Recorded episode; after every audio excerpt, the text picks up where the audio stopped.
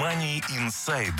Ваш подкаст о деньгах, экономике и личных финансах. Мы расскажем о том, как эффективно распоряжаться деньгами, пользоваться кредитами и уменьшать долги, регулярно откладывать средства и успешно управлять вашими инвестициями, позаботиться о будущем детей и оставить достойное наследство. MoneyInside.ca.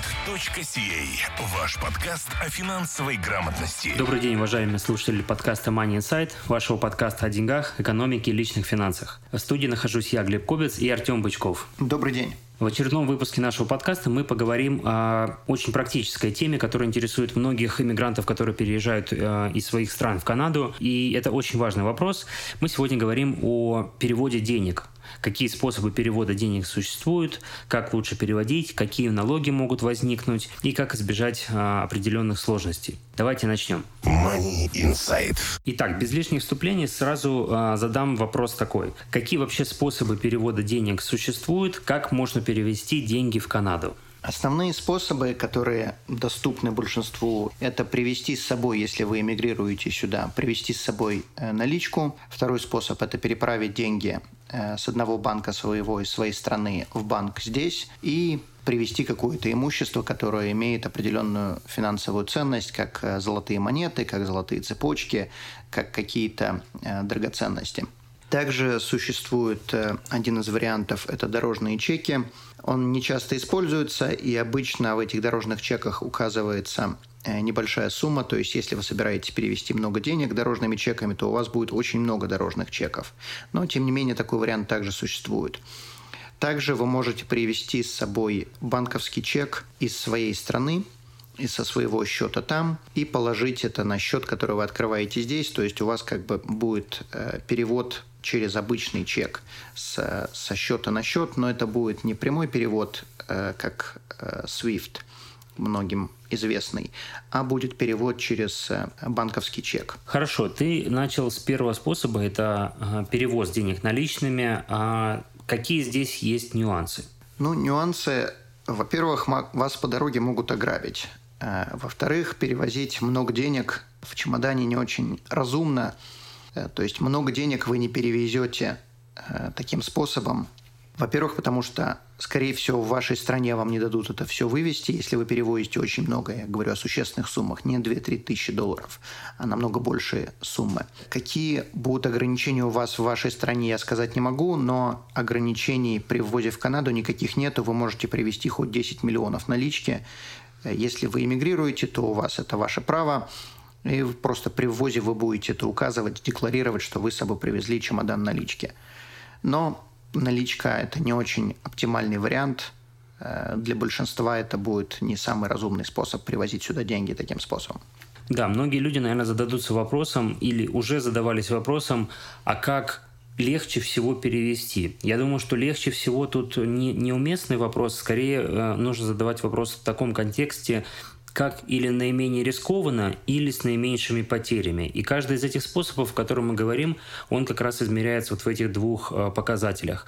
Допустим, если мы говорим о перевозе налички, то это будет, наверное, самый дешевый способ, но, наверное, самый рискованный, потому что действительно риск того, что вы или потеряете их, или у вас их отберут где-то и украдут, это очень риск высокий. Но, тем не менее, это наиболее дешевый способ, потому что за саму перевозку вам ничего платить не нужно. В то же время, если вы делаете перевод, допустим, банковский, то риски потери этих денег, они минимальные или практически их не существует. Стоимость перевода, конечно, намного выше, потому что вы заплатите комиссию, э, наверное, даже не одному банку, а и там, где вы будете отправлять, и там, где вы будете получать. То же самое связано и с дорожными чеками. Это достаточно безопасный способ перевозки, но расходы э, по этим транзакциям, которые э, покупка чеков, потом обналичивание этих чеков, эта сумма будет достаточно высокая. Как Глеб заметил, вы будете платить за перевод денег с одного банка в другой определенную сумму денег, но если вы переводите много денег, то эта сумма будет, э, можно сказать, незначительная. То есть из некоторых стран это сделать довольно-таки сложно. То есть если, предположим, вы решили перевести 50 тысяч долларов, как пример, сумма не такая астрономическая, хотя для многих, кто живет там, в бывших странах Советского Союза, это, конечно, большие деньги, но тем не менее сумма не астрономическая, и вы заплатите за перевод порядка 50-60 э, долларов. Если же вы переводите это, предположим, с Израиля, то есть со стран, где э, намного более высокий уровень жизни, где 50 тысяч не будут являться астрономической суммой денег, вы заплатите те же самые 50 долларов, и вам не надо будет снимать эти деньги наличкой. Кстати, в Израиле вам, скорее всего, 50 тысяч никто и не даст. Э, вы заплатите 50-60 долларов за перевод. Э, транзакция осуществляется в течение двух-трех дней. То есть в течение двух-трех дней вы отправили и получили здесь. И по приезду вы просто имеете доступ к этим деньгам. Хорошо, давай еще раз конкретизируем. То есть вопрос, сколько можно денег перевозить, э, вернее, ввозить в Канаду? Ввозить в Канаду нету каких-либо ограничений, сколько хотите, столько и ввозите. То есть, э, если вы эмигрируете в Канаду, Канада будет только рада, если вы привезете сюда 10 миллионов или 20 миллионов, или любую другую сумму. То есть Канада не ограничивает никак людей, которые сюда приезжают. У вас могут быть ограничения в вашей стране, сколько ваша страна дает вам вывести или дает перевести, но в Канаде никаких ограничений нету. Хорошо, а есть ли какие-то налоги на вот эту ввезенную сумму? Нужно ли платить какие-то налоги в Канаде с этого? Нет, в Канаде никаких налогов платить не надо, вне зависимости от суммы, которую вы сюда приводите, когда вы сюда эмигрируете. Я подчеркну это предложение, потому что это важно. Если вы сюда эмигрируете, то вы не были еще налоговыми резидентами до этого момента. И то, что вы накопили в других странах, оно не налогооблагаемое.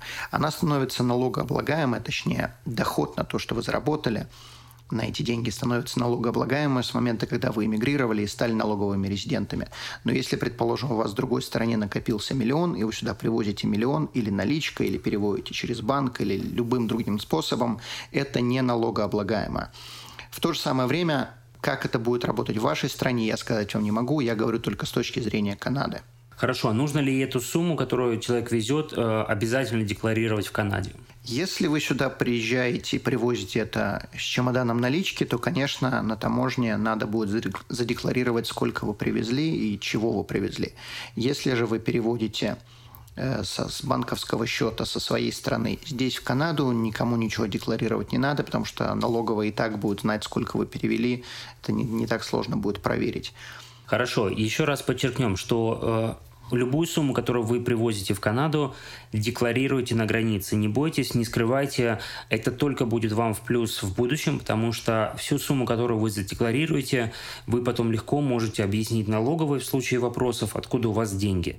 Если же вы, скажем, какую-то часть этой суммы не задекларировали и у вас ее не, не проверили на границе, то, конечно, вы ее ввезете, но потом, когда у вас будут э, какие-то финансовые операции, скажем, в банк вы будете класть эти деньги, или вы сделаете какую-то дорогостоящую покупку здесь, будете брать э, ипотеку, и у вас эта сумма все равно где-то засветится, пройдет, то опять же могут возникнуть вопросы, откуда эти деньги. Если вы не задекларировали их на границе, значит налоговая служба, скорее всего, это не точно, скорее всего может распознать это как ваш доход, который вы не задекларировали в Канаде, и, соответственно, вы с этого потом заплатите налоги. Поэтому тут главный вывод – декларировать все, что вы возите в Канаду. Да, поскольку вы до этого момента не являлись резидентами Канады, то вы были не налогооблагаемы, и недостатков от того, что вы задекларируете, совершенно никаких нету.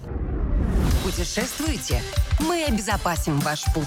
Страховки на все виды путешествий, приезжающим в Канаду. Калькулятор находится на нашем сайте atomfinancial.ca. Хорошо, а давай поговорим о практическом а, случае, если человек еще находится в своей стране, и уже эмигрирует в Канаду. В Канаде у него еще, естественно, нету э, банковского счета, он его удаленно не открыл. Э, как ему перевести деньги? Насколько я знаю, я не буду утверждать на все 100%, насколько я знаю, на данный момент RBC позволяет открыть этот счет удаленно. Давай, давай уточним, RBC это... RBC – это самый крупный канадский банк, Соответственно, вы можете зайти на сайт rbc.com, позвонить по телефону, который там указан, и, соответственно, удаленно открыть счет, на который вы можете перевести деньги из своей страны. Замечу, что я к этому счету и к этому банку не имею абсолютно никакого отношения, то есть это не реклама наших услуг, это не реклама каких-то вещей, которые мы предоставляем, то есть это просто услуги, которые делает отдельный самый крупный банк в Канаде. Соответственно, когда вы открываете подобный счет, вам откроют такой счет только при условии, что он будет deposit only. То есть на него только можно положить деньги. Э, соответственно, до тех пор, пока вы не приехали в Канаду, вы не можете иметь к ним доступа. То есть вы положили, и когда вы приехали и пришли в любое отделение банка, а их здесь по всей стране как собак, сами знаете каких, э, вы приходите в отделение, показываете свое ID, удостоверение личности, и вам снимают этот депозит only сообщение, и теперь вы можете пользоваться этим счетом. Если в дальнейшем захотите работать с каким-то другим банком, то, пожалуйста, переводите из RBC в любой другой. Захотите остаться с RBC, останетесь с RBC. Но на данный момент эта опция существует. Может быть, еще какие-то банки позволяют такое сделать. Я знаю по поводу RBC, что это можно сделать удаленно. К вы присылаете свои документы, которые они требуют. Также они, скорее всего, потребуют подтверждения, что вы переезжаете в Канаду, и вам удаленно открывают такой счет, открывают, э, дают номер счета, и вы делаете банковский перевод со своего банка, с любой страны, практически с любой страны, на этот счет. Э, транзакция занимает где-то приблизительно два дня. Э, если я не ошибаюсь, RBC берет за такой перевод, когда вы получаете деньги здесь. Он берет, по-моему, э, то ли 10, то ли 15 долларов, не помню точную сумму, но эта сумма не зависит от э, размера перевода. То есть, что вы переведете 100 долларов, что вы переведете 5 миллионов, с вас все равно возьмут вот эти или 10, или 15 долларов. И также вы должны будете заплатить э, определенную сумму, когда вы переводите со своей страны в Канаду. Обычно это порядка 50 долларов. Также это не зависит от размера суммы, которую вы переводите. Хорошо, еще раз э, подчеркнем, что RBC это, скорее всего, не единственный банк, который занимается такими операциями. Вы можете зайти на сайты э, любого канадского банка. Крупнейшие банки это RBC, BMO, TD банк, есть еще CIBC, и, по-моему, даже CIBC предлагает такую же услугу. А, поэтому просто погуглите, поищите крупнейшие банки Канады и зайдите на их сайты, и у них обычно эта информация есть. Она называется обычно э, Services for Newcomers или вот как-то вот в таком роде. Поэтому изучайте этот вопрос и м, занимайтесь переводом денег удаленно. Money Insight. Ваш подкаст о финансовой грамотности. Хорошо. А что а, у нас происходит, допустим, если а, человек хочет перевести деньги, которые ему подарили, или он приобрел в наследство от своих родственников? Никакие подарки в Канаде не облагаются налогами вне зависимости от размеров, и неважно, это сделали внутри Канады или из вне Канады. Также никакие наследства в Канаде не облагаются налогами вне зависимости от размера. То есть, соответственно, если у вас умерла бабушка и оставила вам наследство какой-то там отель, вы можете получить все деньги, если этот отель продан. Проблемы возникают, если отель, предположим, продан не сразу. Предположим, умерла бабушка, оставила в наследство отель, который стоит миллион долларов. Если его продали относительно быстро после ухода из жизни вашей любимой бабушки, и вы получили этот миллион, то никаких вопросов нету.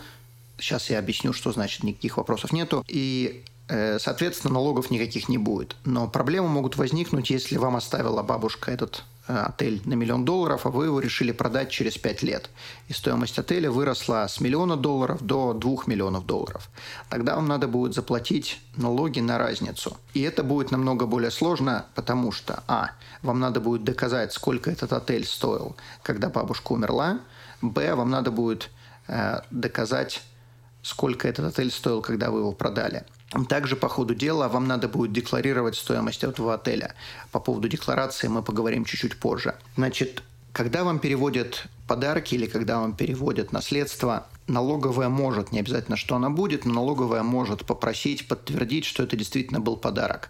Подтверждения могут быть разные. Во-первых, подтверждение может быть, если это был подарок от родителей, это может быть нотариально заверенное письмо или подтверждение из банка родителей, что они действительно эти деньги были, и вот транзакция э, произошла с их счета перевели на ваш. То есть это относительно несложно доказать, тем более если у вас и родителей или у сестры и брата одна и та же фамилия. Намного сложно доказать, если фамилии разные, если это вообще как бы незнакомый человек. То есть э, налоговую будет сложно убедить, что какой-то дядя Ваня, который к вам не имеет как бы никакого отношения, родственных связей никаких нету, вдруг ни с того ни с сего вам решил подарить 50 тысяч долларов.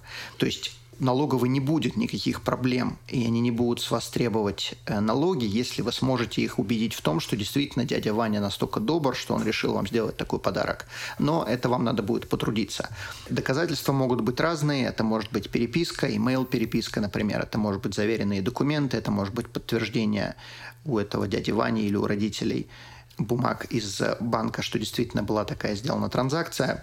То же самое относится к наследству. Если, предположим, у вас есть завещание, в котором записано, что бабушка вам завещала этот отель, и вот действительно произошла транзакция, действительно этот отель был продан, вы получили миллион долларов. Опять-таки никаких вопросов, если смогли убедить налоговую в том, что это было наследство. Если же вы получили наследство и это имущество, то есть как в том же самом случае, как отель, и теперь вы держите это имущество и не продаете его, то тогда это имущество будет налогооблагаемо, когда вы его продадите, если вы на нем что-то заработали. Или же это будет налогооблагаемо, если вы получаете доход от этого имущества. То есть, предположим, доход может быть, как отель зарабатывает деньги, и вы должны платить налоги, и вы должны сообщать об этих доходах, которые вы зарабатываете. Э, Все имущество, которое вы держите за границей, и которое в любой момент года стоит больше 100 тысяч канадских долларов, вы должны декларировать налоговой декларации. Я как бы подчеркну, вы должны декларировать, но это не значит, что вы должны платить налог. То есть, если у вас есть кусок золота, который стоит в любой момент года больше 100 тысяч долларов, то вы должны о нем задекларировать. Неважно, в какой стране он находится, вы должны указать это. Если же этот кусок золота вам не приносит никакого дохода, просто он лежит куском золота в швейцарском банке, то вы просто указываете, что у вас есть такое имущество, и все. Если же вы указываете, что у вас есть отель где-нибудь, э, и он стоит сейчас миллион долларов, то, скорее всего, налоговая подразумевает, что вы зарабатываете на этом отеле э, деньги. То есть, как бы сложно представить, что вы держите отель, и на нем как бы никто ничего не зарабатывает. Не обязательно, что вы зарабатываете деньги, э, которые большие, и вы должны платить налоги, потому что вы можете терять деньги на доходе. Но все равно вам надо будет указать, сколько вы зарабатываете, какие есть расходы, и, соответственно, платить налоги. Может быть такая ситуация, что налогов у вас не будет, потому что э, в стране, в которой у вас находится этот отель, с вас снимают налоги. И если между этой страной и Канадой есть соглашение о... Об избежании двойного налогообложения? Спасибо, потому что я бы это просто не выговорил. Э, соответственно, тогда в той стране с вас снимают налоги, в Канаде не снимают, но вы должны все равно это указывать. То есть это очень э, важные вещи. То же самое относится к квартирам. Если вы сдаете квартиру в России, в Украине, в Израиле, где угодно, и вы зарабатываете деньги, будьте добры указать, что вы зарабатываете, какие расходы и так далее, и так далее. И также вы должны указать, что стоимость недвижимости больше 100 тысяч. Хорошо, вот тут еще раз, для тех, кто находится не в Канаде и собирается переезжать в Канаду, очень важное повторение той информации, которую мы сказали. Если вы уже переезжаете в Канаду, и у вас есть имущество за рубежом в вашей предыдущей стране, а, и оно вам принадлежит, или вы получаете с бизнеса какие-то доходы, вы должны обязательно это указывать в, налоговой деклар... в первой налоговой декларации в Канаде. И э, обязательно проконсультируйтесь с бухгалтером на эту тему, как только вы приедете в Канаду. Это очень важно, поверьте, не, не э, игнорируйте эти моменты, потому что ничего нет в Канаде более важного, чем налоги. И, к сожалению, в Канаде не, неформально или неофициально, но существует правило презумпции виновности со стороны налоговой, то есть вы всегда должны будете доказывать в том, что вы не виновны в плане а, каких-то там налоговых обязательств. Поэтому, если вам нужна будет консультация бухгалтера а, в Канаде, вы можете обратиться к нам.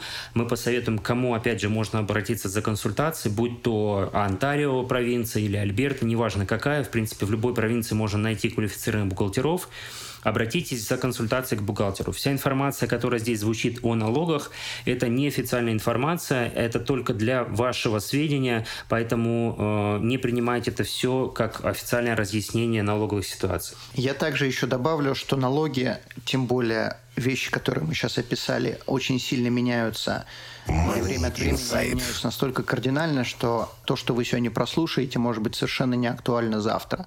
Поэтому не думайте, что то, что вы сегодня узнали, на основании этого можно делать какие-то выводы и вести свой переезд.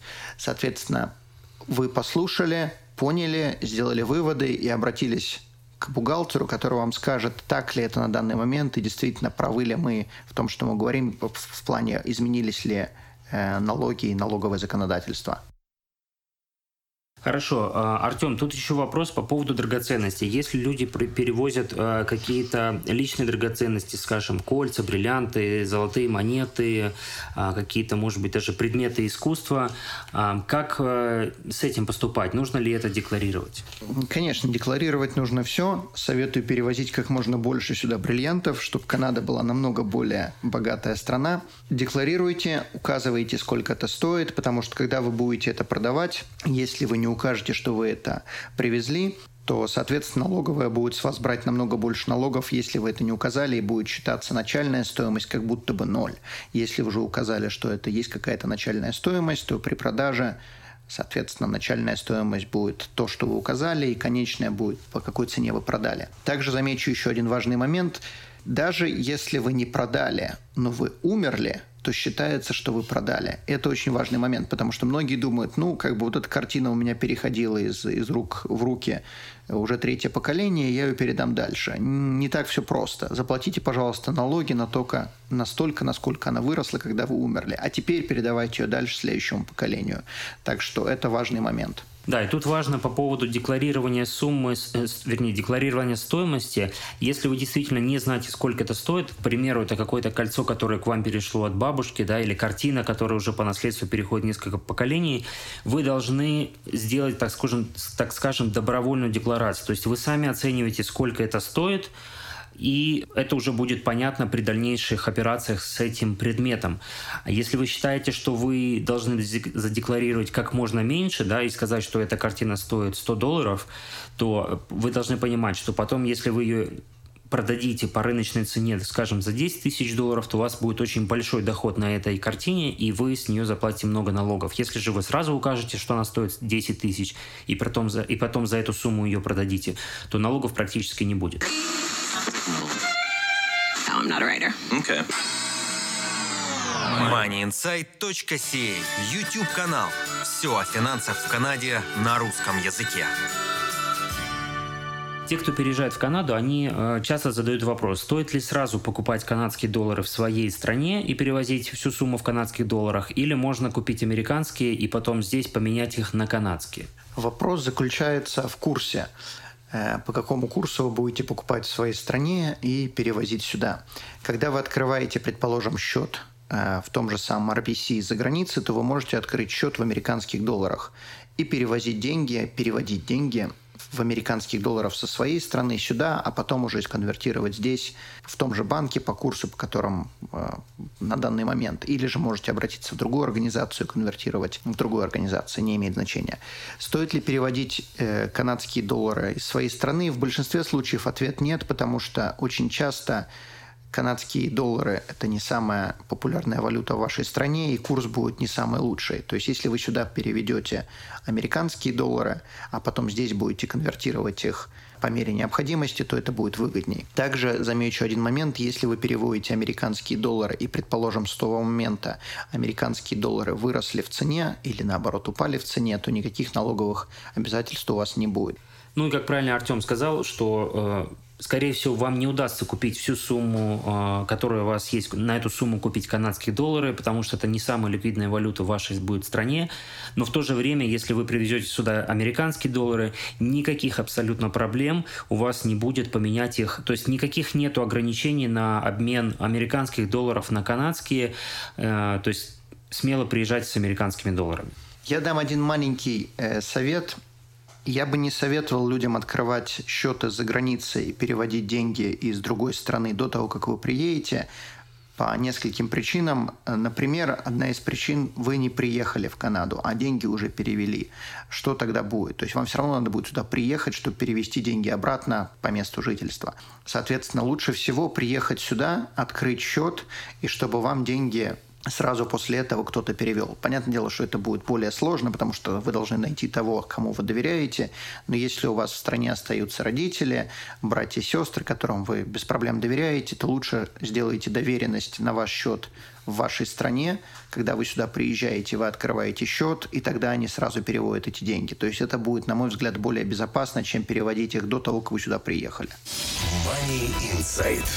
Хорошо, на этом будем заканчивать. Ну и последнее, еще раз мы хотим акцентировать ваше внимание на том, что даже если вы только собираетесь переезжать и у вас есть какой-то вопрос, то лучше его заранее обговорить с бухгалтером, который находится в Канаде, проконсультироваться. Это будет или по скайпу, или просто по переписке. По крайней мере, вы получите ответ, что вам делать и как вам избежать в последующем э, сложности. Поэтому не игнорируйте эти вопросы. Большое спасибо, что послушали этот подкаст. Если вы его послушали на нашем канале в Ютубе, то подписывайтесь на наш канал. Будет много еще интересных подкастов. Всего хорошего и успехов в деньгах. До свидания. Спасибо. До свидания. Money Inside.